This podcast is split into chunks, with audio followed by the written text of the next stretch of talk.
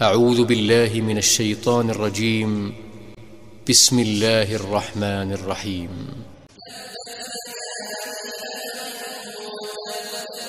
Que périssent les deux mains d'Abu Lahab et que lui-même périsse.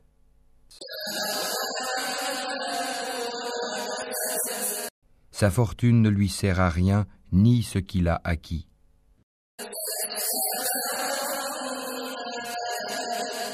Il sera brûlé dans un feu plein de flammes. De même sa femme, la porteuse de bois.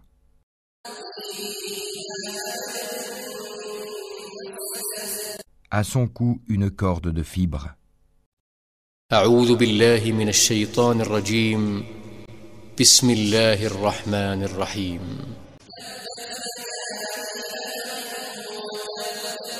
Que périssent les deux mains d'Abu Lahab et que lui-même périsse.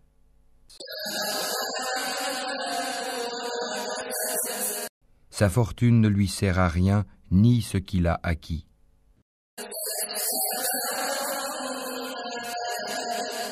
Il sera brûlé dans un feu plein de flammes. De même sa femme, la porteuse de bois.